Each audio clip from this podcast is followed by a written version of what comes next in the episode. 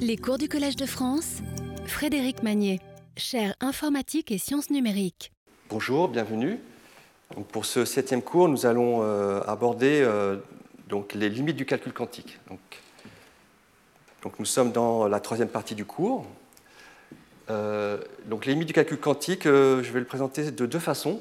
Déjà voir qu'est-ce qu'il est possible de simuler classiquement, et de l'autre côté, qu'est-ce qu'il est impossible de faire quantiquement.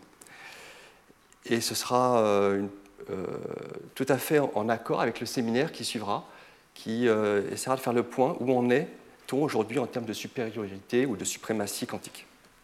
Alors donc le premier aspect, c'est voilà, au fond jusqu'à maintenant, on a présenté des algorithmes quantiques. On a clamé leur supériorité, mais on l'a jamais vraiment vérifié ni essayer de voir s'il y avait une possibilité de faire classiquement ce qu'on faisait quantiquement. Donc la première façon euh, d'aborder le sujet, c'est de se poser la question, est-ce qu'on peut simplement simuler un algorithme quantique? Et quel coût ça a? Alors euh, je vous rappelle que notre objet de base pour écrire les, euh, les algorithmes quantiques sont les circuits quantiques. C'est vraiment ça que nous allons étudier en termes de simulation.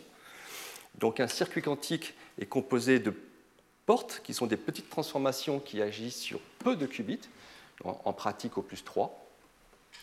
Elles sont composées sous forme de, dans un diagramme, et les portes sont composées donc soit en série, soit en parallèle. Il y a deux complexités qui sont importantes, qui caractérisent un peu la difficulté de notre circuit. La taille, ou le nombre de portes, donc ici sur mon exemple, le nombre de portes c'est 4, et la profondeur, profondeur c'est un petit peu plus subtil, c'est le nombre de portes qu'on rencontre sur un même fil. Euh, et donc on voit ici la profondeur, si je ne me suis pas trompé, doit être 2.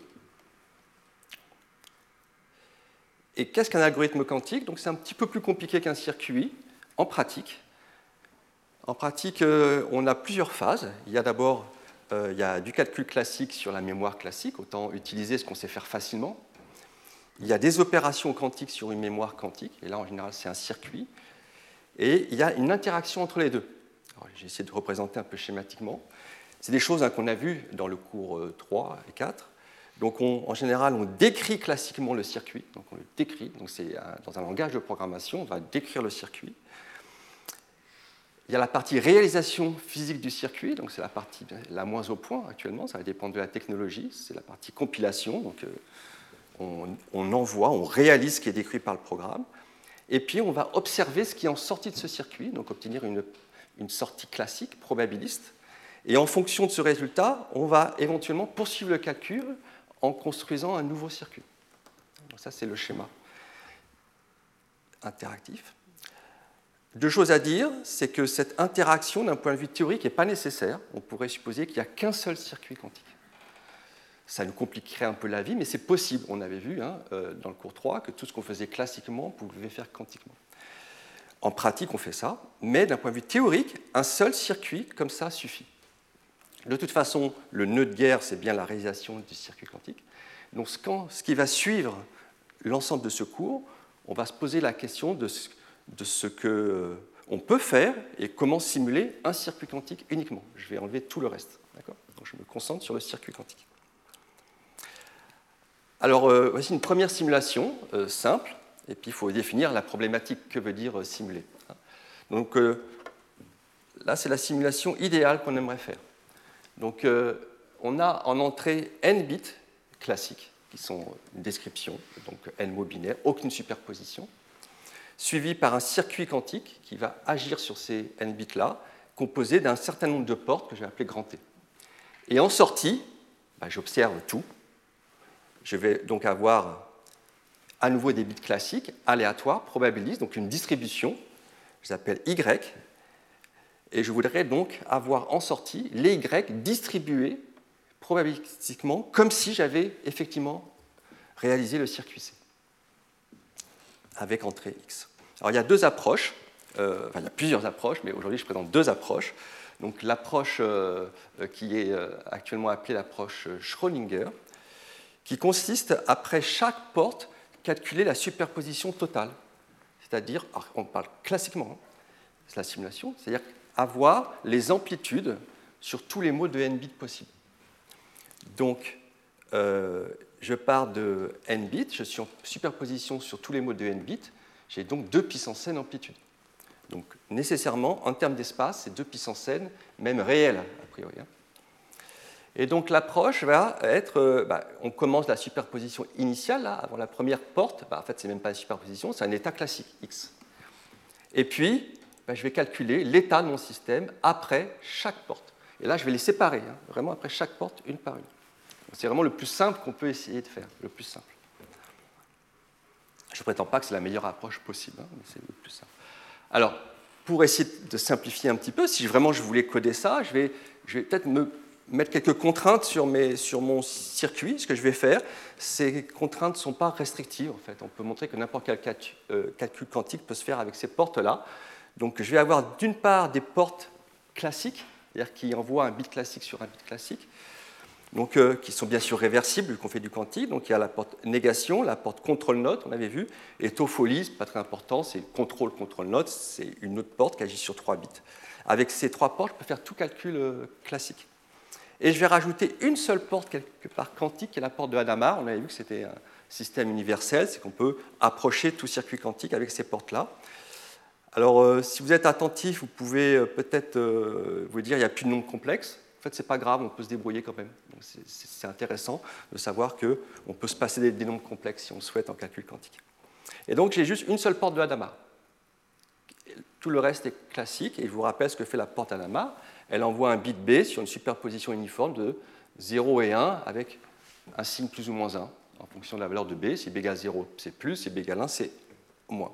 Donc, le fait de modéliser, de contraindre un peu mon circuit comme ça, euh, on se rend compte qu'au fond, euh, je ne vais pas avoir des réels quelconques en sortie. Hein. Les réels viennent à cause des portes de Hadamard. À chaque fois que j'ai une porte de Hadamard, j'ai un racine de 2 qui apparaît. D'accord Donc, du coup, au final, les amplitudes sont la forme euh, A sur 2 euh, euh, puissance K, où K est le nombre de portes. Et puis, en fait, on peut voir, j'ai été un petit peu, un petit peu, un petit peu, rapide. Donc, c'est 2 sur. Voilà, c'est des racines de 2. Donc, 1 sur 2 racines de 2 puissance K avec A un entier. Du coup, on a un codage informatique très propre. Et donc, euh, l'espace euh, nécessaire, du coup, c'est avoir des entiers, les A de puissance n, au plus, alors ben, j'ai encore été trop vite, donc au plus euh, de l'ordre de k bits. Et ça prend du temps. Pourquoi? Parce qu'à chaque porte, peu importe la superposition, on peut voir qu'une porte va modifier potentiellement, potentiellement toutes les amplitudes. Donc chaque étape va me demander un temps de puissance n. Donc c'est un peu long. Hein. L'espace est 2 puissance n, et à chaque étape, j'ai 2 euh, puissance n. Donc, déjà, c'est rassurant, c'est qu'on arrive à le faire. Et voici la complexité finale. Une mémoire de l'ordre de 2 puissance n. Or, K, c'est petit, hein, par, rapport à, n, à, 2 puissance n. Et un temps de l'ordre de 2 puissance n par porte. Donc, si la taille du circuit, c'est t, c'est t fois 2 puissance n. Donc, je suis exponentiel dans les deux cas. Néanmoins, euh, donc c'est un algorithme qui fonctionne jusqu'à des valeurs de n pas trop élevées. Ça, c'est la première simulation euh, simple. Alors, on pourrait essayer de vouloir faire mieux quand même. Alors, la première chose à remarquer, c'est qu'on a fait trop quelque part. Qu'est-ce qu'on a fait? On a calculé l'état du système. C'est-à-dire qu'à chaque instant, on a calculé la superposition exacte, alors qu'en sortie, je ne voulais pas ça. Hein, je voulais juste un Y distribué selon la loi de probabilité. Je ne voulais pas toute la superposition et du coup toute la description de la distribution. Là, j'ai carrément toute la description. Je ne veux pas tout ça. Donc peut-être qu'on peut faire mieux. Alors, essayons de voir déjà peut-être classiquement comment on ferait, parce qu'on sait simuler un fond de calcul classique assez facilement. Donc je vais considérer une porte qui est presque la porte de Hadamard. Oh là, je ne voulais pas faire ça, bien sûr qui est euh, presque la porte de Hadamard, mais en fait, c'est une porte classique qui s'appelle pile ou face. Et que peu importe ce que je mets en entrée, en sortie, j'ai un bit aléatoire. Et imaginons que euh, je fasse une série de deux portes pile ou face. Et si on doit représenter ce qu'on appelle les chemins de calcul. Donc, je fais un premier pile ou face. J'ai par exemple plus 0 avec probabilité 1,5. puis je fais un autre pile ou face et j'ai par exemple eu 1 avec probabilité 1 demi. Si je fais le produit des probabilités selon le chemin, on voit que dans ce cas-là, je suis arrivé ici en 1 en suivant ce chemin avec probabilité 1 quart. Donc, donc, voici une proposition de simulation assez simple, assez triviale. C'est si j'ai un circuit probabiliste, à chaque fois que je vois une porte, je choisis avec probabilité 1 demi d'aller à gauche ou à droite. Parce que c'est une porte pile ou face. Et au final, je vais avoir un résultat qui sera distribué avec une probabilité qui correspond au produit des probabilités que j'ai rencontrées le long du chemin. Quelle est la probabilité totale euh, d'échantillonner, la probabilité finale d'échantillonner en sortie? Ben, J'aurais soit échantillonné, par exemple, alors si je regarde 0, plutôt euh, un quart ce 0-là, un quart ce 0-là, et donc les probabilités se somment, et j'aurais bien échantillonné 0 avec probabilité 1,5. Donc je suis en train de dire que dans le cas probabiliste, pour simuler un circuit probabiliste avec de telles portes, il suffit de choisir au hasard euh, à chaque fois probabiliste, avec en tirant à pile ou face, et de continuer le calcul de façon déterministe en supposant avoir fait ce choix. Et au final, j'aurai une distribution, donc éclatée sous forme d'arbre, mais le résultat correspondra à la distribution de probabilité qu'on veut simuler. Donc pourquoi ne faisons-nous pas, ça, pas ça en quantique, hein? Alors essayons en quantique. Donc j'ai mis deux portes de Hadamard. Supposons euh, par exemple que je, euh, cette fois-ci, je vois une porte de Hadamard. Donc je sais que je n'ai pas des probabilités, j'ai des amplitudes. essayons de retenir simplement les amplitudes que nous avons au fur et à mesure de nos choix. Ben, disons, je vais à gauche, je fais un choix non déterministe, mais je, retiens que c'est avec amplitude 1 sur racine de 2. Donc je retiens ce 1 sur racine de 2. Puis là, j'ai envie d'aller à droite, donc je vais aller à droite avec l'amplitude 1 sur racine de 2. Donc j'ai envie de dire que le long de ce chemin, je suis arrivé en 1 avec une amplitude qui est le produit des amplitudes, donc 1 demi. Et c'est vrai, au fond, je suis arrivé, effectivement, c'est de l'algèbre linéaire, je suis arrivé en 1 avec amplitude 1 demi. Le problème, c'est les nombres négatifs. C'est que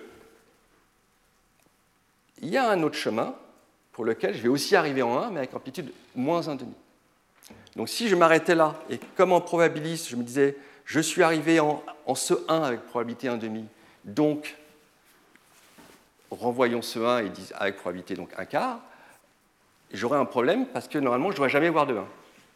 Alors, ce que j'essaie de vous montrer avec ce petit exemple, c'est que le calcul le long d'un chemin se fait avec peu de mémoire.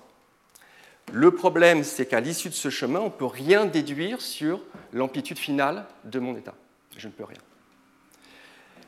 Le problème, c'est que j'ai des amplitudes qui peuvent donc être très grandes, très grandes ici veut dire proche de 1, alors qu'à la fin, elles vont tous s'annihiler les unes avec les autres. Donc elles ont des interférences constructives, mais aussi destructives. Donc, avant de dire qu'ici l'amplitude de conclure quelle est l'amplitude de 1, il faudrait que j'énumère tous les chemins possibles qui mènent jusqu'à 1. Et là, je somme toutes les amplitudes et j'ai bien la bonne amplitude de 1. Donc essayons de faire un algorithme qui corresponde à ça. Alors ça a été fait, hein, ça s'appelle l'approche dite de Feynman. Je euh, vais euh, simplifier un petit peu le problème pour éviter de trop le calcul. Donc le début, j'ai juste simplifié le circuit. Donc j'ai toujours en entrée mes n bits classiques x. J'ai un circuit, j'ai un nombre de portes t. Et parmi ces portes, bah, j'ai euh, k portes de Hadamard. Et les autres, comme tout à l'heure, sont classiques. Et là, je n'ai pas demandé d'échantillonner, parce qu'on voit que déjà, c'est un petit peu compliqué de calculer les amplitudes. Je vais simplement essayer de demander quelle est l'amplitude sur un état très spécifique, tout à zéro. J'aurais pu mettre n'importe quoi d'autre, hein. tout à zéro. Et essayons de voir. Alors, l'idée, ça va être d'énumérer tous les chemins qui nous mènent à zéro pour collecter les amplitudes au fur et à mesure. Donc j'ai fait un petit exemple ici. Alors, euh, j'ai mis trois portes de Hadamard pour que ce soit intéressant. Euh, en entrée, je commence avec, là, j'ai qu'un seul bit, donc à 0. Et je vais encoder le chemin par une séquence de k bits. Ici, k égale 3, c'est le nombre de portes de Hadamard qu'on peut rencontrer dans le circuit. Donc ici, j'ai pris ce choix 1, 1, 0. Alors qu'est-ce que ça veut dire? Bah, Je commence de 0, ça veut dire que je vais suivre le chemin de calcul en supposant que je vais vers 1. Et là, mon signe, S va représenter le signe de l'amplitude, c'est 1 sur racine de 2 et c'est bien plus 1. Ensuite, deuxième étape, j'ai encore un 1 ici, donc je continue d'aller vers 1. Et là, on voit que je rencontre un signe moins. Donc le signe devrait devenir moins 1. Pourquoi? Parce qu'on était dans l'état 1 et on regarde la, contribution de l'amplitude qui consiste à rester dans 1. Adamar hein, euh, envoie 1 sur 0 moins 1. Et le dernier choix, c'est 0. Donc dans ce cas-là, je, fais un choix Adamar, donc je retourne vers 0. Et donc en suivant, en multipliant les amplitudes, on voit qu'au final, on, arrive à une contribution sur 0 qui est donc moins 1 de puissance 3. Donc si maintenant je le mets donc, euh, en code algorithmique, donc je pars d'une configuration qui correspond à x, un signe qui est plus 1, x euh, parce qu'il n'y a pas de signe au début, je suis juste x, et la première porte de mon circuit, j'appelle G. Si G est classique, là, bah, simplement, j'applique, euh, je transforme ma chaîne de n bits en appliquant ma porte. Donc, soit je, fais la négation d'un bit, soit je, je, fais un contrôle node, etc. À chaque instant, je n'aurai pas de superposition. Je n'aurai qu'une chaîne de n bits.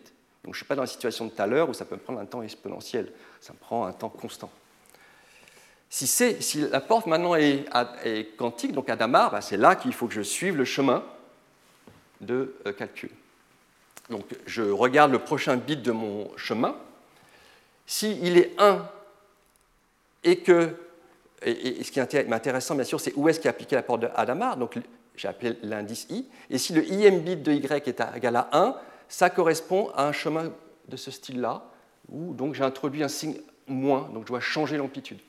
Donc c'est ce que je fais, je change l'amplitude. Et, euh, et, bien sûr, je modifie le im bit qui doit prendre cette valeur. Et en faisant ça, j'ai calculé l'amplitude selon un chemin qui arrive à une certaine configuration y, donc un certain mot de n bit. Notre objectif, c'est l'amplitude sur 0000. Donc qu'est-ce que je dois faire?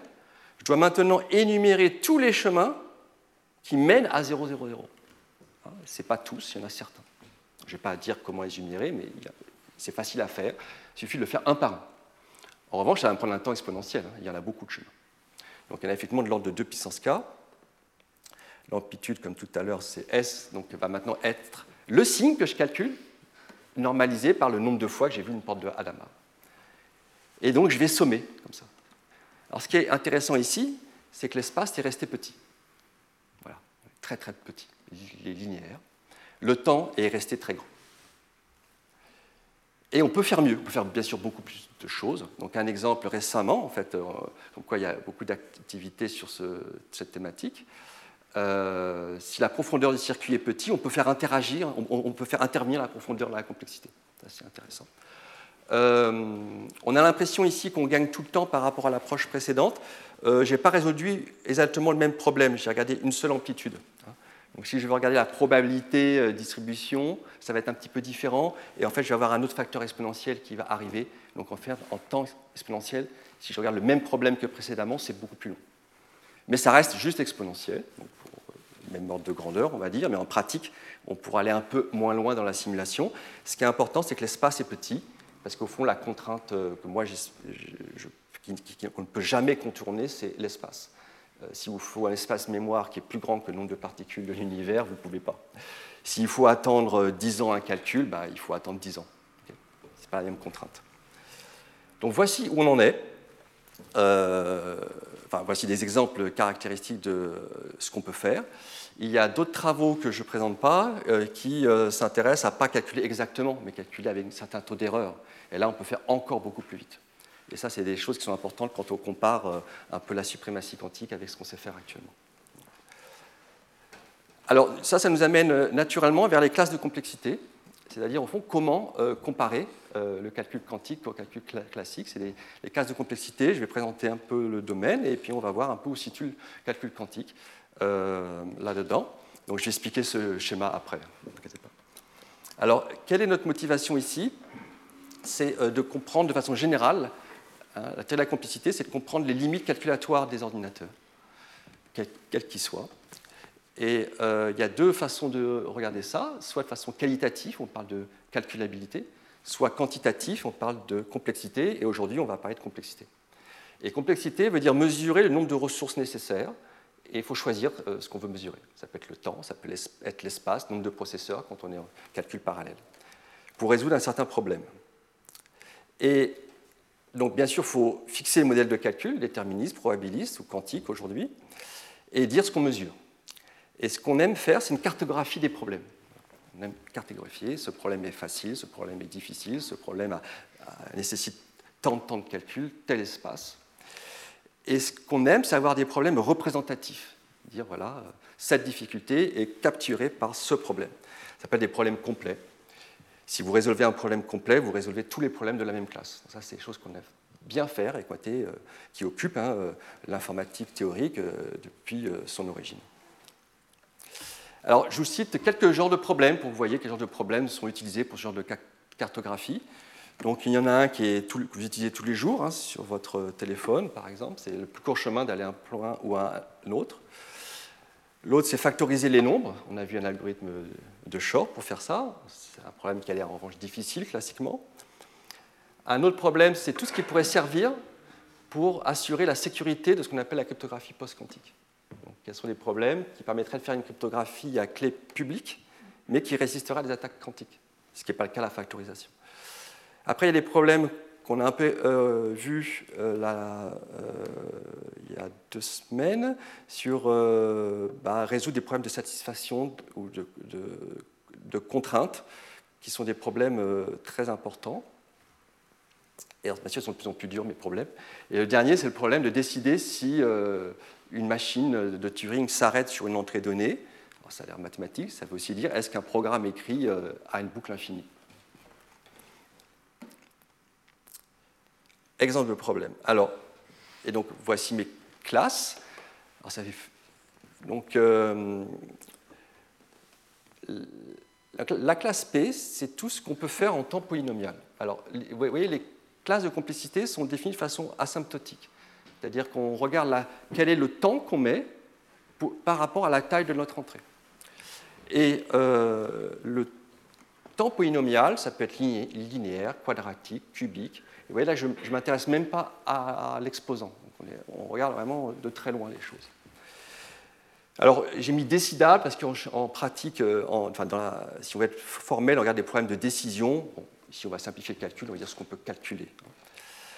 Donc ça, c'est des problèmes, on va dire, faciles, même si c'est en temps euh, n puissance 17. Même si d'un point de vue pratique, c'est difficile. Mais disons que c'est facile. Exp, c'est le temps exponentiel. C'est très très dur. Alors il y a une, classe intermédiaire, en fait, qui est intéressante, classe NP. Alors, on ne peut pas calculer, mais on peut vérifier en temps polynomial. On me donne la solution, je peux la vérifier. C'est bien de pouvoir vérifier ce que fait un ordinateur. Et c'est ce que j'appelle les problèmes stratégiques, parce que euh, énormément de problèmes de la vie de tous les jours euh, industriels sont dans cette classe.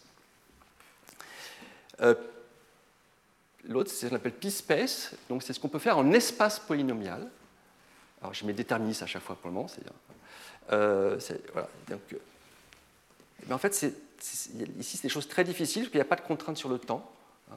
mais on dit, voilà, au moins l'espace est polynomial. Euh, alors maintenant, mettons un peu de probabilité. Donc si je m'intéresse à des algorithmes probabilistes, ben, je peux tout redéfinir. Hein. Donc ici, je le fais euh, avec la classe P, donc s'appelle BPP. Donc c'est ce qu'on peut calculer avec euh, peu d'erreurs.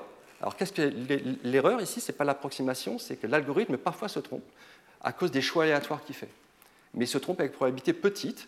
Et petite, c'est surprenant au début, mais on l'a fait plusieurs fois dans le cours. Hein. C'est plus petit qu'une constante, donc un tiers, c'est bien qui nous permet d'avoir une, majorité, si vous voulez, des résultats, au moins deux tiers, qui sont corrects. Donc on peut amplifier ça avec une probabilité d'erreur aussi petite qu'on veut très facilement. La classe MA est, euh, moins connue, c'est l'équivalent de NP mais probabiliste. Et là, j'ai mis des points d'interrogation parce que je ne sais pas si c'est traitable, euh, très difficile ou stratégique en quantique, ça va dépendre de ce qu'on arrive à faire. Et donc l'équivalent de la classe P en quantique, c'est BQP, et l'équivalent de la classe NP, c'est ce qu'on appelle QMA. Donc c'est bien de définir des classes, on fait des relations, mais au fond, qu'est-ce qu'on sait? Qu'est-ce qu'on sait? Alors on peut déjà utiliser un peu ce qu'on a vu jusqu'à maintenant. Hein, on a vu que ce qu'on savait calculer en temps euh, par un circuit, on savait, au fond, le simuler en temps exponentiel. Ça nous dit, au fond, que BQP est inclus dans exp. On a vu aussi qu'on pouvait le faire en espace polynomial. Donc, en fait, BQP est aussi dans PSpace. Alors, on sait un petit peu plus. Donc, les gens font ce genre de diagramme. J'ai voulu le mettre pour euh, deux raisons, vous allez voir. C'est que euh, ce diagramme se lit du bas vers le haut et c'est que de l'inclusion à, chaque fois. Donc P est dans. Euh, alors, ça. P est. Oh P est dans NP, donc P est inclus dans NP. Donc ce qu'on sait calculer, bah, on sait le vérifier. Il suffit de le recalculer. C'est un peu naïf, mais c'est la réponse du mathématicien. Et il y a un million de dollars, c'est le prix clé en 2000 pour celui qui arrivera à savoir si c'est la même chose ou pas. Donc on ne sait même pas si P égale NP ou P différent de NP. Et donc vous doutez que toutes les autres inclusions, si même cette question simple on ne sait pas répondre, bah, toutes les autres inclusions qui, suivent, on ne sait pas si elles sont strictes ou pas. Donc il se pourrait très bien euh, que euh, euh, donc le NP quantique soit égal au P classique. C'est possible. La seule chose qu'on sait, c'est la différence entre le début et la fin, c'est ce qu'on sait faire en temps binomial, c'est beaucoup moins de ce qu'on sait faire en temps exponentiel. Autre chose intéressante, je ne l'ai pas mis, mais une grande partie de la communauté pense que P égale BPP, ce qui veut dire que ce qu'on sait faire en temps polynomial probabiliste, c'est la même chose qu'en temps polynomial déterministe. Donc on ne gagne pas. Alors, retenez que temps polynomial, je vous ai dit, pour moi, temps linéaire ou n puissance 17, c'était pareil, hein, donc, euh, à cette approximation près. Alors ça, c'est ce qu'on sait, donc c'est peu de choses, c'est que des inclusions, puis il y a ce qu'on croit. L'autre, c'est un peu ce qu'on croit. Voilà. Et donc, euh, dans ce qu'on croit, j'ai quand même rajouté euh, plusieurs choses. Alors, il y a quand même des choses qu'on croit et des choses qu'on sait. Le problème de l'arrêt, hein, je vous dis savoir si un programme va s'arrêter ou si... Ça, c'est un problème qui n'est pas décidable et donc qui est en dehors. Et là, on sait que c'est complètement en dehors de toutes ces classes, que ce n'est pas décidable, peu importe le temps, l'espace. Il y a les problèmes complets, donc j'ai cité un petit peu, sont en pointillé. C'est des problèmes, si on les résout, on résout tous les problèmes de la classe, donc ça, on le sait. Mais ce qu'on croit, c'est que toutes ces classes sont au fond séparées. Mais euh, je n'ai pas de preuve. Donc, je n'ai pas mis non plus la classe, vous pouvez être surprise, BPP, donc temps polynomial probabiliste, parce que je vous dis, on croit que BPP égale P. On pense que euh, la classe quantique polynomiale, voyez-vous, donc elle a une forme qui va un peu partout. on ne pense pas qu'il y ait une inclusion très propre à, un endroit. On ne croit pas que la classe euh, quantique polynomiale récupère toute la classe NP, donc euh, ne récupère pas les problèmes complets. Donc au final, on ne sait pas grand-chose. On croit des choses, et pour répondre à ces, pour faire ce genre de diagramme, on fait des conjectures et on déduit de ces conjectures d'autres séparations. Si telle classe est différente de celle-là, alors celle-ci va être aussi différente de celle-ci. Donc je pourrais m'arrêter là, mais bien sûr, on n'est pas satisfait, donc on continue. Et donc il faut, mesurer autre chose, ou faire d'autres hypothèses. Donc c'est ce qu'on va faire dans la deuxième partie. Et on va s'intéresser à une nouvelle sorte de complexité, nouvelle pour nous, termes, enfin, par rapport à ce début de ce cours, mais c'est une complexité qu'on a beaucoup étudiée dans ce cours, la complexité en requête, la complexité par oracle. Alors, euh, pour motiver un petit peu ce qui nous motive euh, à regarder ce modèle pour étudier la complexité d'un problème, sachant qu'on est très limité à prouver qu'un problème est difficile, euh, ne serait-ce que savoir s'il est, si, si, son temps est au moins exponentiel ce genre de choses ça va être encore plus dur pour dire qu'un problème a une complicité au moins quadratique, par exemple. c'est quasiment impossible. Donc, prenons l'exemple très simple que, je pense que vous connaissez tous, c'est le tri, le tri d'un tableau. Donc, j'ai montré euh, n entier, et en sortie, je veux ces mêmes nombres, mais triés. Donc, mathématiquement, je les ai triés selon une permutation. Quelle est la complexité de ce problème? Alors, rapidement, on a envie de dire n log n. Mais pourquoi? En fait, ça dépend de l'accès à l'entrée. Donc si je peux faire que des comparaisons, l'algorithme de tri euh, que vous connaissez euh, peut-être fait n carré, si vous l'améliorez, il va faire jusqu'à n log n. Mais en fait, on peut faire mieux. Donc si je vous dis que les entrées, je peux y accéder par valeur, qu'en plus c'est des entiers entre 0 et n-1, il y a un algorithme qui marche en temps linéaire. On voit que la réponse, ce n'est pas n log n, ça dépend de l'entrée, ça dépend euh, de comment on y accède. Et donc, ce, domaine de la complexité s'appelle l'étude des arbres de décision ou la complexité en requête. Alors, on va formaliser un petit peu. Donc, on va supposer qu'on n'a pas accès à l'entrée. Il faut payer pour avoir accès à l'entrée. Donc, ça a un coût. L'entrée, donc par exemple une suite de n bits, grand n bits, si je veux le im bit, je dois faire une requête à un oracle, une machine euh, ou euh, une donnée qui est dans le cloud, j'envoie un mail, quel est le im bit? Je reçois un mail, c'est 0. Donc ça m'a coûté un mail. Combien de mails je dois envoyer pour calculer une fonction? Alors, donc j'ai dit qu'on avait déjà étudié euh, ce genre d'accès à Oracle, sauf qu'avant, dans les cours précédents, je parlais de fonctions qu'on n'accédait pas au Oracle. En fait, c'est la même chose. Hein. Faut, euh, la fonction, je disais qu'elle allait de, des entiers vers 0,1. Eh ben, on peut voir très bien une suite de n bits comme une fonction, c'est la table de la fonction. En fait, c'est la même chose, je change de vocabulaire, c'est plus agréable pour moi ici. Et donc, Qu'est-ce que ça veut dire en quantique d'accéder à une telle donnée? Ça veut dire avoir accès à cet oracle-là, à cette transformation unitaire, que j'appelle O indice X, qui prend en entrée donc le bit que je veux lire, l'indice du bit que je veux lire, un bit B, et va me faire le OU exclusif entre ce bit B et la valeur que je veux lire. Donc ça, c'est important de faire ce OU exclusif pour avoir une opération qui est réversible, donc unitaire. Si b égale 0, ben, j'envoie i0 sur ixi. Et si je remets xi ici, ixi va s'en aller sur i xi plus xi, qui est une somme modulo 2, donc qui va me renvoyer sur 0. Donc on voit qu'on est réversible, c'est important. Et encore une fois, ça correspondait à ce qu'on avait fait avant, mais avec une fonction. Alors, en théorie, c'est très utile de modéliser l'accès, parce que là, on va pouvoir euh, contraindre la façon dont l'algorithme utilise l'entrée et prouver des résultats d'impossibilité. Dire par exemple que tel problème, la complicité est au moins n log n pour le tri. En pratique, c'est aussi une façon de, euh, modéliser des aspects euh, d'implémentation. par exemple, en disant supposons qu'on ait accès à une mémoire RAM quantique. C'est un modèle de calcul particulier. Je, pose, enfin, je, suppose l'existence d'une telle mémoire, je ne m'intéresse pas à la réalisation. Donc, si elle est réalisée, qu'est-ce que je pourrais faire? Donc, c'est aussi intéressant d'avoir ce genre d'oracle. Et d'un point de vue euh, aussi algorithmique, on peut imaginer que l'oracle est en fait le résultat est implémenté par un autre algorithme.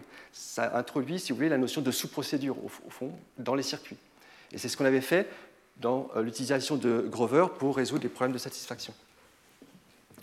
Donc c'est un modèle qui au fond est assez naturel pour plusieurs raisons et qui est beaucoup, beaucoup utilisé. Alors revenons sur le tri. Euh, comment on peut montrer une borne inférieure au tri, sachant que j'ai au fond que n valeurs Donc on a l'impression qu'il suffit que je regarde toutes les valeurs et euh, le nombre de requêtes sera au plus n.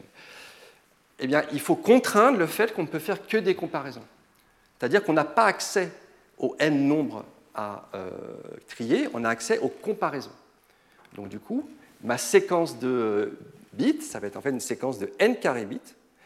Les questions vont être des paires d'entiers, ij, et on répond par exemple 1 si le im bit est plus petit euh, le im entier est plus petit que le jm, et 0 si, sinon. Donc vous voyez, donc je, laisse le soin à quelqu'un d'autre de faire les comparaisons, mais mon algorithme de tri, lui, ne peut faire que des comparaisons. Donc ça veut dire qu'il ne peut accéder qu'à ce type de question. Et dans ce cas-là, on peut montrer qu'il faut au moins n log n euh, comparaison. Et on montre comme ça que le tri en n log n est optimal. Donc c'est la méthode pour montrer qu'un algorithme est optimal dans ce domaine. Alors une petite remarque, euh, c'est que dans ce modèle, je ne mesure pas le temps, je ne mesure pas l'espace. Hein, je mesure que les requêtes. Donc il faut faire attention, parfois on a des réponses qui peuvent prendre un temps exponentiel, voire presque, voire encore plus mais je suis satisfait lorsque euh, le nombre de requêtes coïncide avec le temps de mon algorithme. Là, j'en déduis que voilà, il faut au moins que je fasse ces comparaisons. Ces comparaisons me coûtent au moins 1, donc j'ai une borne inférieure raisonnable. Alors, euh, que savons-nous? Bah, Beaucoup plus de choses, mais il y a aussi des choses qu'on ne sait pas. Donc, je rappelle mes notations. Donc, j'ai une fonction. Alors, euh, j'ai ce x, hein, donc j'accède euh, à Oracle, et puis j'ai un problème à résoudre. Alors, ici, pour simplifier, je vais supposer que j'ai une fonction en fait, à calculer. Donc, cette fonction prend en entrée le x, qui est grand n bits, donc que j'accède par requête, et me doit me rendre un booléen 0,1. Donc, vraiment, j'ai simplifié. Et je vais appeler, donc, euh, je vais pas appeler temps espace, je vais appeler complexité en requête de cette fonction en fonction du modèle D, R ou Q, donc D déterministe, R randomisé, donc aléatoire, et Q quantique. Donc j'appelle, euh, par exemple, mon Q de F, le nombre de requêtes qu'il faut faire à l'entrée pour calculer F de X pour la pire des entrées possibles de n bits. Donc c'est toujours dans le pire cas ici. On ne fait pas en moyenne, c'est dans le pire cas. Et bien sûr, comme je suis en quantique ou en probabiliste, je laisse une, probabilité d'erreur possible sur les euh, choix probabilistes ou sur les mesures quantiques effectuées, au plus un tiers. Je fixe arbitrairement un tiers, j'aurais pu mettre un quart, pu, parce qu'on sait qu'on peut après diminuer cette probabilité autant qu'on veut. Alors que savons-nous? Bah, On sait que euh, le quantique est plus rapide que le probabiliste, qui est plus rapide que le déterministe, bien sûr. Et dans l'autre sens, alors on sait des choses, et là, je vous mets les derniers résultats, qui dateront de pas très longtemps, on reviendra dessus à la fin. On sait que euh, si j'ai un algorithme probabiliste qui, euh, fait un nombre de requêtes t, alors j'ai un algorithme déterministe qui fait un nombre de requêtes t cube. Donc c'est polynomial. Et si j'ai un algorithme quantique qui fait t requêtes, j'ai un algorithme déterministe qui va faire t puissance k requêtes. Donc c'est encore polynomial. Et le lien entre euh, probabiliste et quantique, je ne sais pas faire mieux qu'entre déterministe et quantique. Alors là, normalement, euh, donc, euh, vous me suivez, vous êtes parti avec moi, mais si vous faites une pause, il y a quelque chose qui ne va pas. comment je peux avoir un gain exponentiel? La première chose, je peux dire, au fond, j'ai dit que je ne parlais pas de temps. Je ne parlais pas du temps ou de l'espace. Oui, mais souvenez-vous, Dodge, Yoja, Bernstein, Vazirani, tout ça, c'était déjà avec Oracle j'avais un gain exponentiel. Donc on peut être un peu inquiet de ce que je suis en train de raconter. Et donc, en fait, ici, je, m'intéresse à des fonctions totales, c'est-à-dire qui sont définies sur tous les mots de n bits. Pour avoir un gain exponentiel, ces résultats nous disent qu'il faut définir des fonctions qui ne sont pas définies sur toutes les entrées possibles. Qu'est-ce que ça veut dire? C'est-à-dire qu'il faut une promesse. Et dans les problèmes style Bernstein-Vazirani, Souroupe caché, euh, il y avait des promesses. Dans le problème du sous-groupe caché, je vous rappelle, on cherchait la période d'une fonction sur un groupe, et cette fonction était particulière, c'est qu'elle était strictement périodique, c'est-à-dire que modulo la période, elle était bijective. Donc il y avait toujours une contrainte. Il y avait une contrainte. Donc il y a une hypothèse sur l'entrée. Dans ce cas-là, on peut avoir des gains exponentiels. Ça, c'est aussi intéressant. En termes de requêtes, bien sûr. Et euh, c'était le cas de ces algorithmes. Donc ça, c'est intéressant à remarquer que sinon les gains sont que polynomiaux. Alors comment on monte ce genre de choses? Donc il y a deux grandes méthodes. La première est par euh, adversaire. C'est une des méthodes que j'affectionne euh, plus particulièrement. je vais essayer de vous faire passer les grandes idées. Donc je répète juste les hypothèses pour qu'on soit sûr. Donc j'ai mon entrée de n bits, j'ai mon oracle d'accès, et là je vais vouloir. Donc Grover, c'est chercher un, un bit, une position telle que xi égale 1. Donc là, moi, je veux euh, un problème euh, qui envoie mes mots de n bits sur un bit. Donc je vais faire euh, plutôt le OR. Voilà, moi, c'est le OU de tous ces bits. Quelle est la complexité en requête de ce problème? Encore une fois, donc Grover, il aurait fallu chercher la position où xi est égal à 1, mais, mais ça ne rentre pas dans mon modèle, donc je simplifie un petit peu le problème.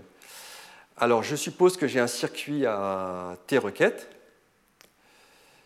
qui part de l'état 0, et je suppose qu'en sortie, sur un des bits, je vais avoir la réponse. Je vais pouvoir lire le OU, est-ce que c'est 1 ou 0 Et je suppose qu'il le fait avec probabilité euh, donc au moins 2 tiers. Et puis même comme je, peux manipuler facilement l'erreur ici, je ne vais pas m'en priver, je vais dire au moins 1 moins epsilon. Alors, j'ai dit que ça avait un lien avec Grover, j'explique pourquoi rapidement, parce que c'est facile pourquoi je sais résoudre ce problème en au plus racine de n requête à mon entrée? Bah, avec Grover, je peux trouver un indice i tel que xi égale éventuellement 1. Donc je vais lancer Grover, et après je vais vérifier que cet indice correspond vraiment à xi égale 1. Parce que si j'ai que des zéros, Grover me donne une superposition sur tous les indices. Donc il faut que je vérifie. En gros, ça va me coûter racine de n plus 1. Donc je peux effectivement résoudre ce problème de où euh, en utilisant Grover. Ce problème est en fait un peu plus facile. je ne demande pas quel est l'indice. Donc si je montre que il me faut au moins racine de n requête pour ce problème, j'aurais prouvé aussi l'optimalité de Grover. Alors comment prouver l'optimalité de ce genre de choses? Alors là, je représente le circuit de façon le plus générale possible. Donc le circuit a T requêtes à l'entrée. Donc il commence avec, comme je suis par oracle, je n'ai pas besoin de mettre l'entrée euh, X hein, euh, en entrée du, circuit, l'accès à l'entrée est par mes oracles. J'ai trois registres, un pour poser des questions, un pour avoir la réponse et un pour travailler. Il je fasse des calculs. Et de façon schématique, on peut toujours représenter donc euh, un, algorithme, un circuit quantique comme des opérations avec plein de portes, mais au fond, je me fous là la décomposition des portes parce que je ne regarde pas le temps et l'espace. Donc, une matrice unitaire, indépendante de mon entrée x, puis un appel à mon entrée x, puis une transformation unitaire, puis une, requête à l'entrée x, etc. Et je fais ça donc au plus t fois. C'est mon hypothèse. Et je vais montrer que t est au moins racine de n si, ici, sur un des bits, je peux lire le OR, le OU. C'est ça mon objectif. Alors on va regarder le progrès petit à petit. Donc notation, je vais appeler euh, psi l'état de mon algorithme, juste après la tm transformation unitaire, et juste avant la prochaine question. Et puis il va falloir, c'est là que, veut dire la méthode par adversaire, on va essayer de trouver des instants difficiles pour l'algorithme. Alors quelles sont les instances difficiles? Il y en a une que je vais noter euh, vecteur 0, où c'est une chaîne de n bits, tous à 0. Et l'autre que je vais noter parenthèse j, il n'y a que des zéros, sauf en position j. Donc je vais jouer avec mon circuit, mathématiquement. si le circuit existe, regardons comment il se comporte. Donc là, c'est de l'analyse maintenant, c'est vraiment de l'analyse.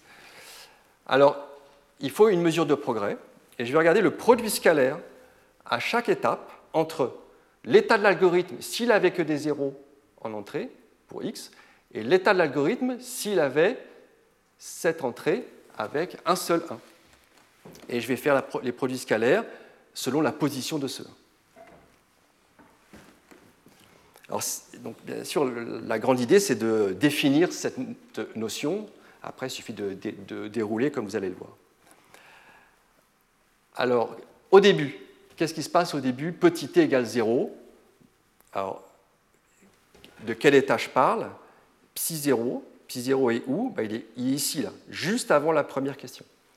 Donc, quel est l'état de l'algorithme? Ben, C'est un U0 indépendant de x appliqué à un état partout 0. Donc c'est le même état pour tout le monde en fait. Donc mes produits scalaires euh, sont égaux à 1. Tous mes produits scalaires, parce que c'est les mêmes états. J'ai une somme de n nombres, donc au début, cette quantité vaut n. Regardons à la fin. Alors à la fin, bah, pourquoi j'ai pris ces entrées? Parce que le OU ici est à 0. Le OU ici est à 1. Donc en sortie, quand je mets des zéros, je dois très souvent avoir 0 ici, et pour les entrées, je dois très souvent avoir 1 ici. Ce qui veut dire que les produits scalaires des états en sortie sont quasi orthogonaux. Hein, s'ils ont un bit dont ils diffèrent, le produit scalaire est orthogonal. Donc il faut travailler, mais euh, c'est ce qui est écrit ici. Si la probabilité de succès pour calculer où est au moins 1 moins epsilon, alors un tout petit peu d'algèbre, je ne vais pas le faire, mais vous pourriez le faire, ce n'est pas très dur nous donne une relation. Vous voyez Donc euh, le produit scalaire est de l'ordre de racine carrée de epsilon. Pensez epsilon petit. Mais on a vraiment une, dépendance euh, très fine. Et donc, au final, dans ce produit scalaire, tous ces termes sont petits. J'en ai grand n, donc au final, j'ai donc euh, de l'ordre de grand n fois 2 racines de epsilon. Donc je sais que j'ai quand même une, mesure qui au début est de l'ordre de n, et à la fin une mesure qui est, de façon relative, petite. de l'ordre de racine d'epsilon n. Donc il suffit que je, calcule l'écart à chaque saut. Alors en fait, ce n'est pas très difficile. Ça peut faire peur, mais ce n'est pas très difficile. On va le faire ensemble. Euh, donc on va regarder le progrès à chaque question. Donc euh, j'ai mon étape cité de x, et je vais regarder l'écart des produits scalaires que j'ai définis à t plus 1, c'est-à-dire ici. Qu'est-ce qui s'est passé entre-temps? J'ai appelé euh, l'entrée par OX et j'ai fait une transformation unitaire. Donc c'est ce que j'écris ici. Donc regardons le produit scalaire. Et bien sûr, j'ai choisi astucieusement mes entrées. Quel est l'oracle lorsque tout est à 0 ben, Comme tous les xi égale 0, l'oracle fait rien. Donc c'est l'identité. Ça, c'est agréable.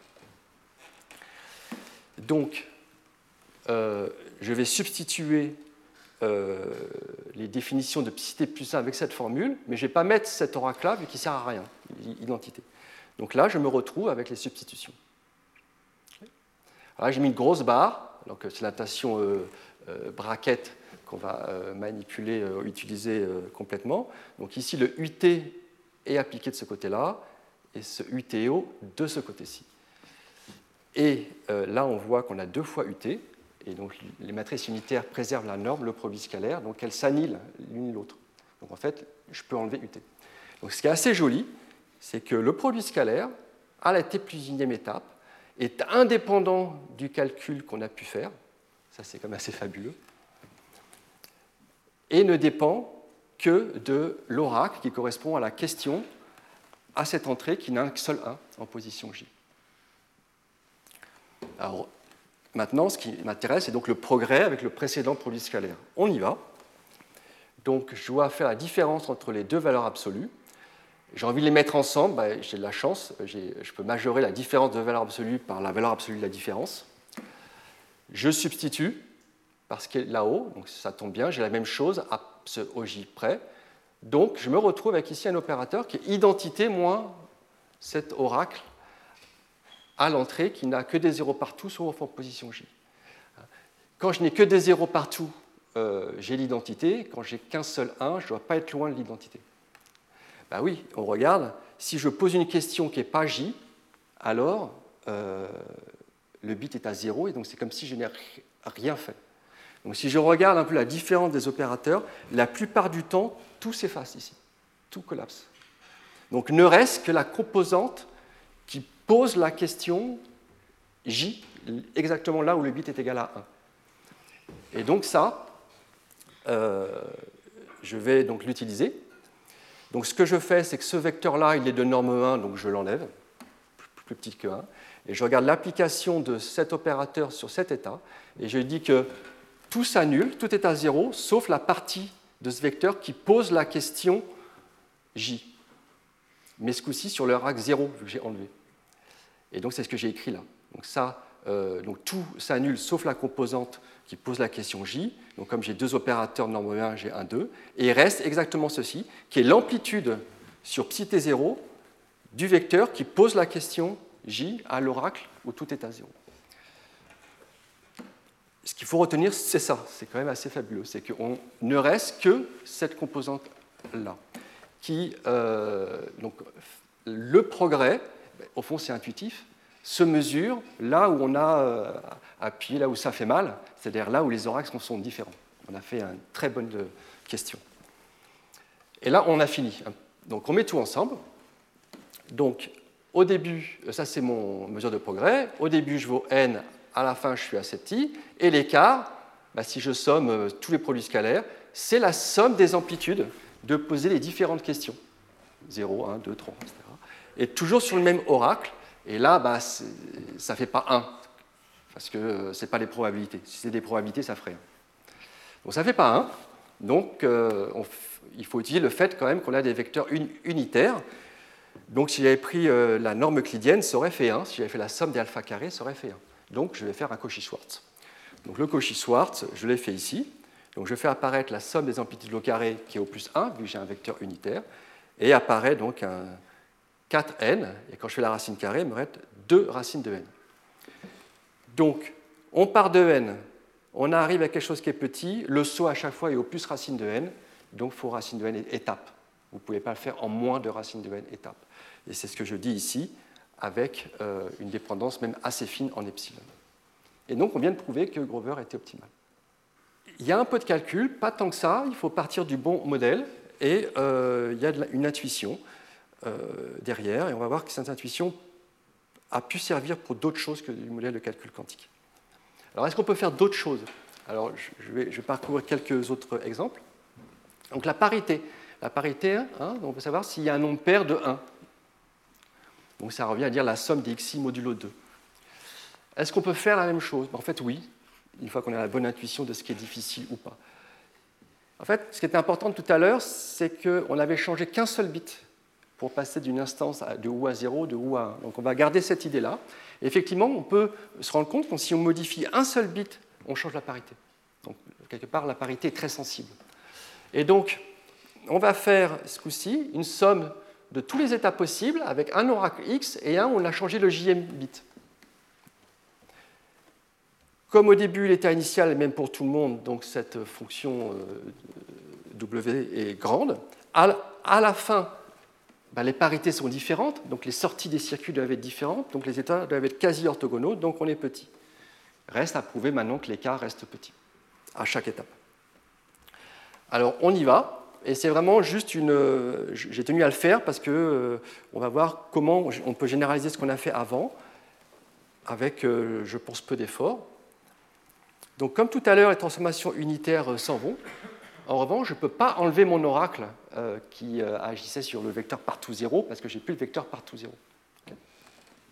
Mais ces oracles-là, vous vous rappelez que je dis que l'oracle, je l'avais défini de la forme xi, b va sur b plus xi pour que ce soit réversible. Comme ça, quand on fait deux fois la même question, on revient au départ. c'est ce qui va se produire ici.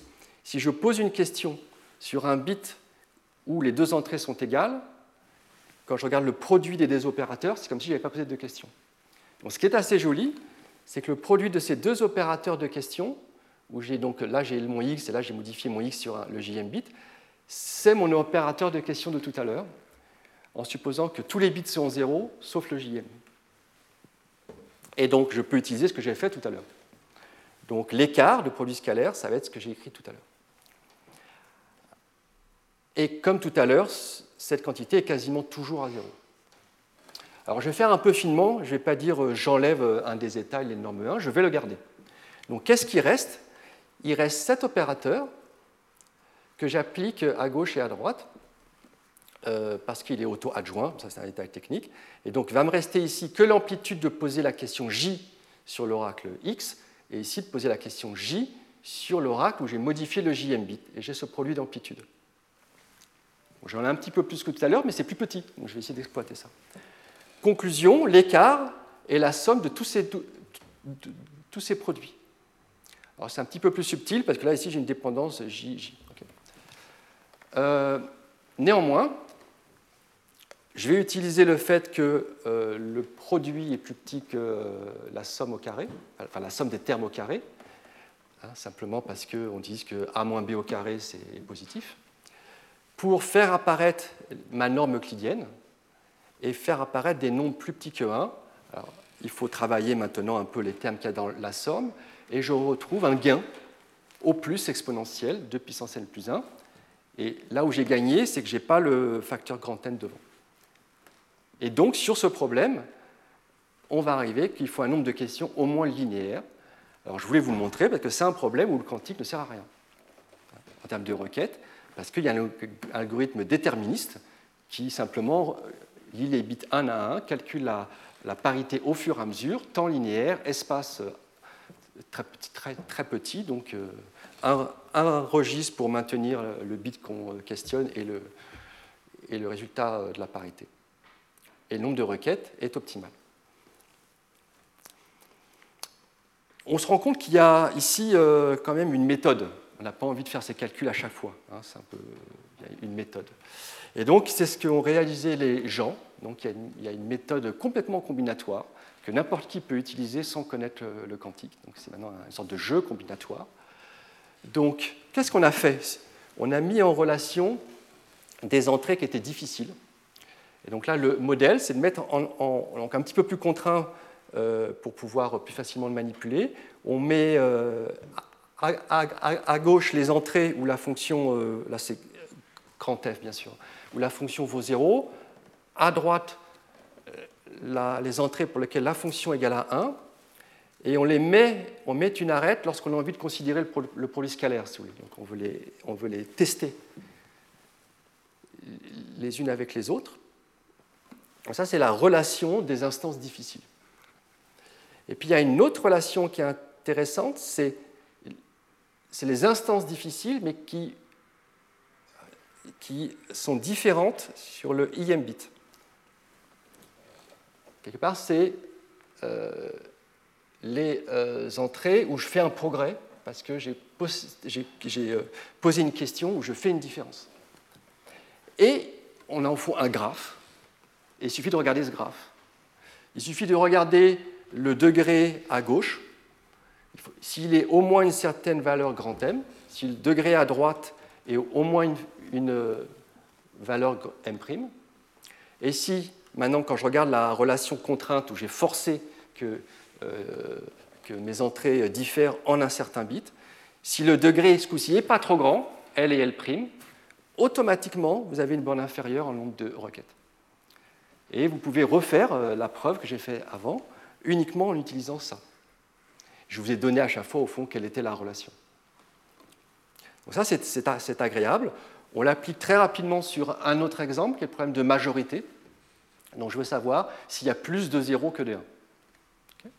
Donc là, j'ai fait un petit exemple. Donc ma relation, je l'ai écrite que c'est toujours un peu de, de cette forme, c'est qu'on va imposer que x et y ne diffèrent que dans un seul bit. S'ils diffèrent en plein de bits, ça va être facile de différencier.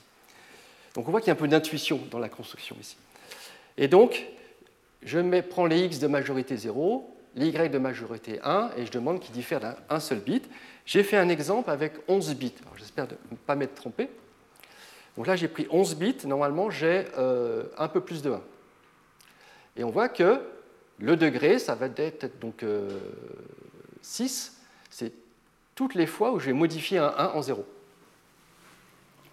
Donc on voit que m et m', le degré à gauche ou à droite, va être de l'ordre de n, n sur 2.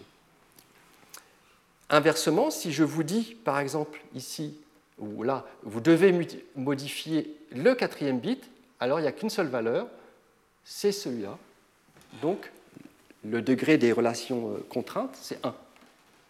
Je fais ma formule, mm' sur ll', racine carrée, ça me fait n. J'ai terminé. Bien sûr, j'aurais pu refaire tout le calcul d'avant, mais là, je n'ai pas besoin.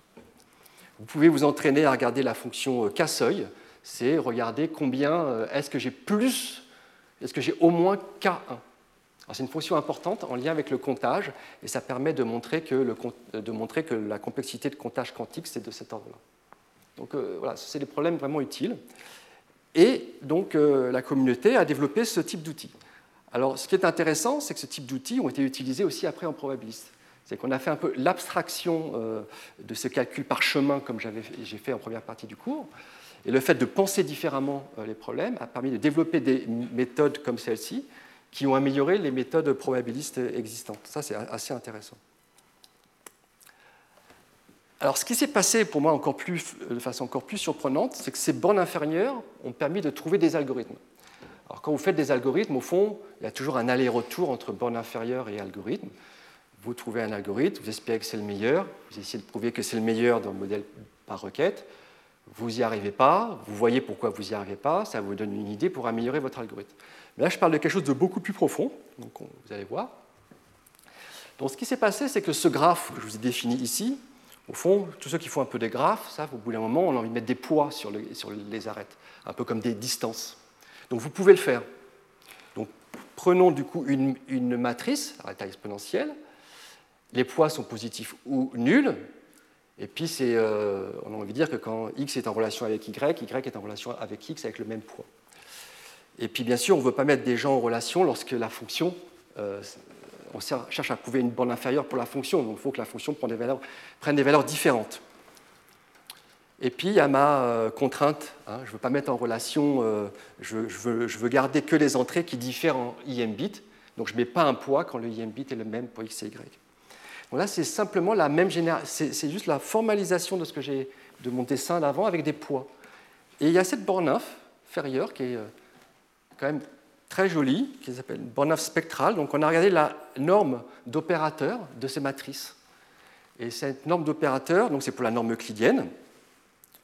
Donc, pas la peine de regarder en détail. C'est intéressant, c'est qu'il y a des valeurs spectrales ici. On commence à rentrer dans les propriétés spectrales euh, de notre problème, probabilité, euh, des propriétés donc algébriques. Et ça reste une borne inférieure sur la complexité en requête. Beaucoup d'autres méthodes ont été euh, construites.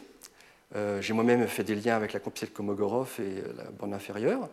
Et il y a eu un très joli résultat en 2005 qui a mis un peu tout le monde d'accord. En fait, on faisait tous la même chose. Donc, euh, toutes ces méthodes sont équivalentes. Puis en 2007, au fond, c'était évident, ça nous a mis un peu de temps.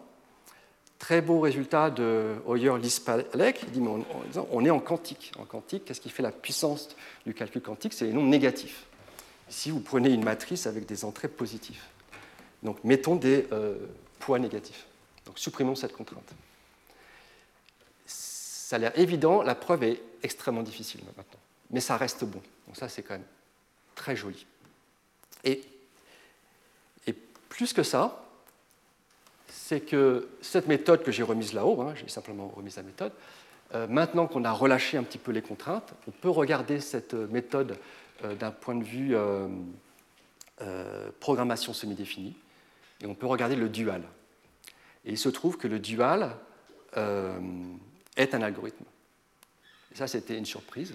Et ce qui veut dire que cette méthode est optimale. C'est-à-dire que la meilleure borne inférieure que vous pourrez prouver correspondra au meilleur algorithme.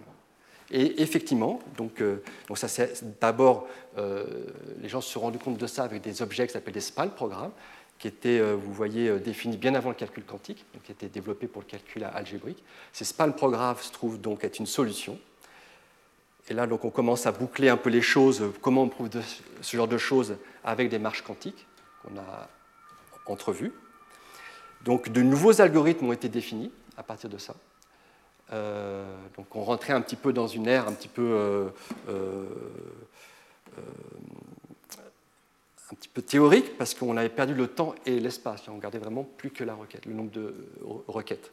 Néanmoins, vous pouvez montrer que si vous avez une formule logique à n variables et chaque variable vous l'utilisez exactement une fois, alors la complexité c'est racine de n requêtes tout le temps. En classique, il y a plein de variabilités possibles. En quantique, toujours racine de n. Heureusement, de là sont euh, arrivés d'autres formalismes plus intuitifs où on a récupéré la notion de temps et espace. Donc là, je cite juste les noms. Ce qui est intéressant, c'est de voir la progression en termes d'années. Donc 2012, euh, 2017, on parle de learning graph, où on récupère le temps et l'espace, mais on perd l'optimalité. Donc ce plus des algorithmes forcément optimaux. Mais le cheminement est intéressant. Le développement de bornes inférieures a permis de développer de nouveaux algorithmes. Donc ça, c'était la, J'en ai fini avec les méthodes par adversaire, mais si vous, vous souvenez, au début, je vous ai dit que toutes ces complexités en requête, déterministes, probabilistes et polynomiales étaient, et euh, quantiques étaient reliées de façon polynomiale. Donc je vais vous présenter pourquoi.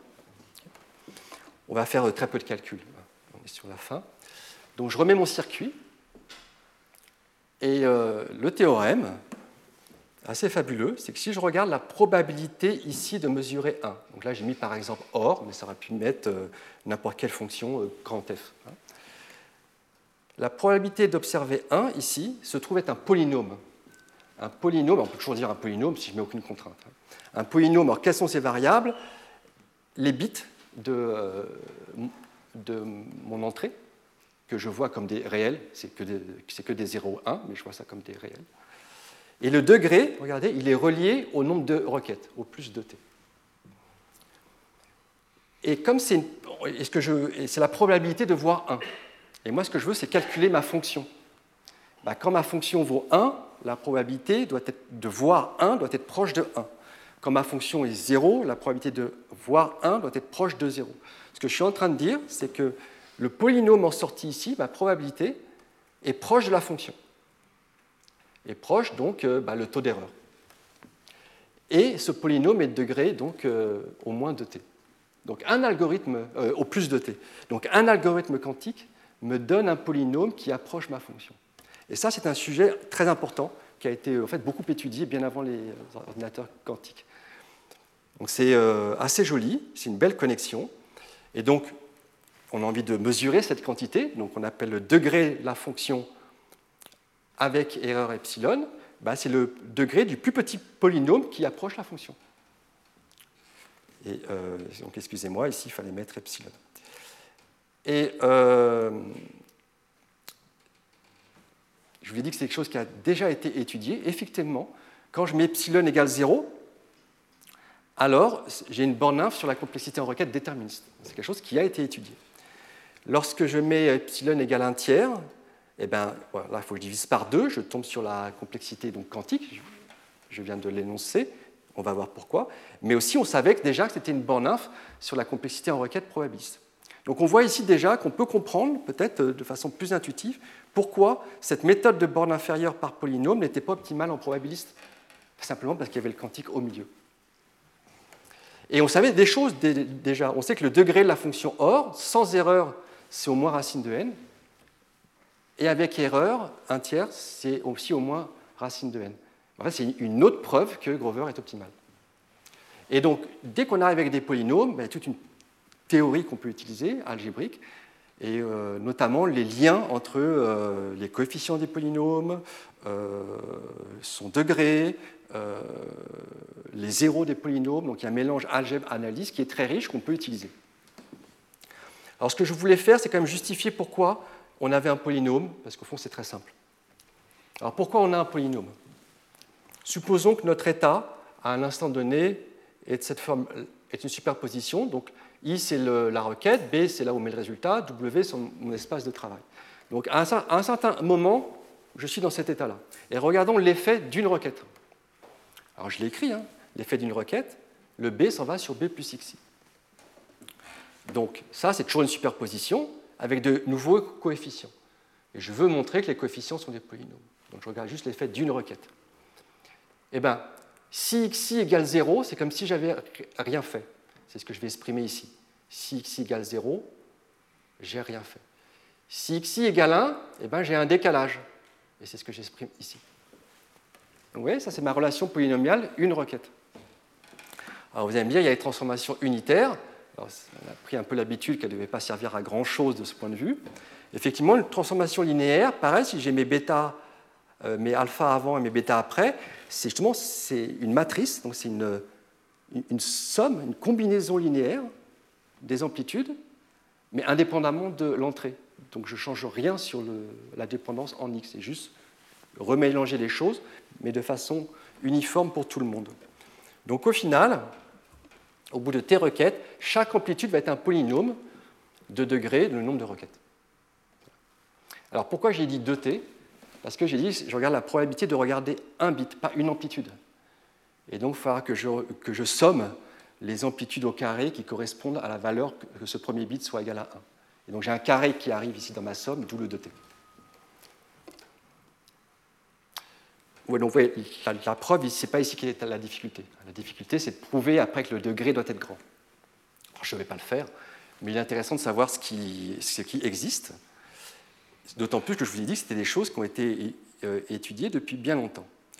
Alors, je vais essayer, de là, les deux derniers transparents, présenter euh, tout ce qui est connu, en fait, et c'est à jour, euh, sur les complexités en requête, déterministes, probabilistes et quantiques. Et donc cela fait intervenir euh, des quantités que je ne vais pas définir, comme la bloc sensitivité. mais c'est intéressant de voir le schéma de preuve. Donc pourquoi? En fait, depuis 89, on sait qu'il y a une relation plus cubique entre déterministes et probabilistes. Donc la preuve est en deux étapes. La première, on montre que s'il y a une bloc sensitivité de la fonction donnée, alors j'ai un algorithme déterministe cubique en, cette quantité, et cette quantité se trouve être une borne inférieure sur la complexité en requête. Et là, on peut prouver ça avec des polynômes, par exemple. Donc après, on montre que le degré est au moins. Euh, On peut s'intéresser du coup le lien aussi entre le degré et la complexité en requête. On a dit que le degré avec une erreur était plus petit que la complexité en requête. Qu'est-ce qu'on a dans l'autre sens? On a une dépendance puissance 6. Alors ce qui est intéressant de voir, c'est qu'encore une fois, cette quantité, bloc sensitivité, est à l'intermédiaire. Euh, donc, conséquence de ces deux choses-là, c'est que euh, bah, on sait que le quantique fait mieux que le probabiliste, que le déterministe, mais le déterministe euh, est borné. Me, que je me remette. Et, le déterministe est plus petit que le probabiliste qui est plus petit que le degré à la puissance 6, et le degré à la puissance 6, euh, c'était une borne inf du quantique. Donc on met tout ça ensemble, et on obtient cette relation au plus puissance 6. Alors je vous ai promis puissance 4. Hein. Donc qu'est-ce qui s'est passé? Alors déjà, on en sait un petit peu plus juste avant. Sur le cas déterministe, il y a cette relation intéressante qui est que si on regarde, parce qu'au fond, dans le déterminisme, on ne devrait pas regarder le degré approché, on devrait regarder le degré avec erreurs 0. Et ben, j'ai une relation assez jolie entre cette bloc sensitivité et le degré. Et donc, pour améliorer cette dépendance, il faudrait améliorer la connaissance entre le degré et le degré approché. Et c'est quelque chose qui vient d'être résolu il y a deux ans. C'est la sensitivity conjecture résolue par Wang. Alors, je n'ai pas écrit ici la sensitivity conjecture ici, mais une étape de la preuve consiste justement à relier le degré approché à une autre quantité qui s'appelle la sensitivité. Et c'est en 2019. Et là, moi, j'aime à penser qu'il y a déjà une intuition quantique qui est derrière, mais qui n'est pas exprimée, notamment parce qu'on considère des matrices euh, avec des poids négatifs, ce qu'on ne faisait pas avant dans ce genre de méthode. Mais bon, c'est vu un peu de loin. Ce qui a été fait l'année dernière, c'est de réaliser dans cette preuve qu'il y avait une autre quantité qui était naturelle, une quantité d'origine spectrale, alors ce n'est pas le même lambda que tout à l'heure, mais c'est une quantité d'origine spectrale, qui reliait en fait, qui, venait se glisser entre, les deux.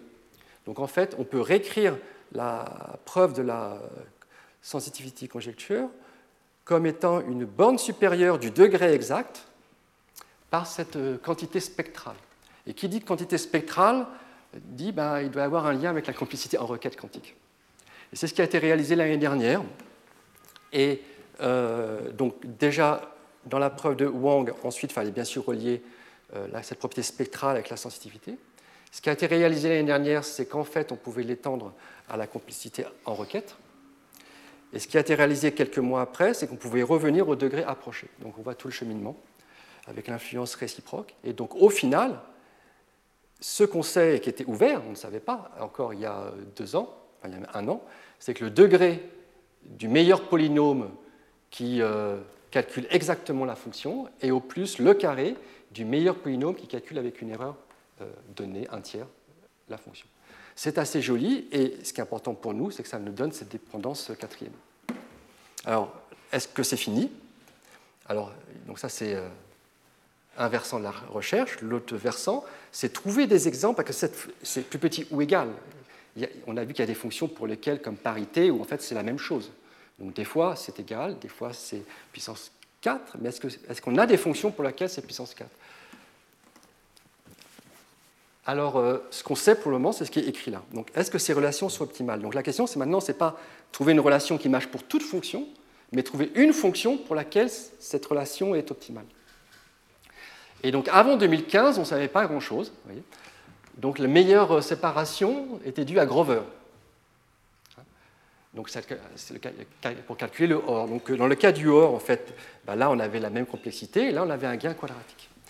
La meilleure séparation euh, probabiliste était euh, due à, euh, on appelle ça un, arbre de type min-max, qui est utilisé parfois dans, des théories pour faire des, meilleures stratégies de jeu au Go ou aux échecs, qui se modélise simplement par un arbre logique où chaque porte est une porte non et.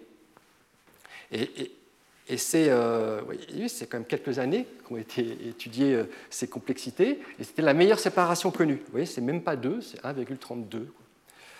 Ça, c'était avant 2015. Donc, vous voyez là, 20 ans euh, sans progrès, et là, je ne compte même pas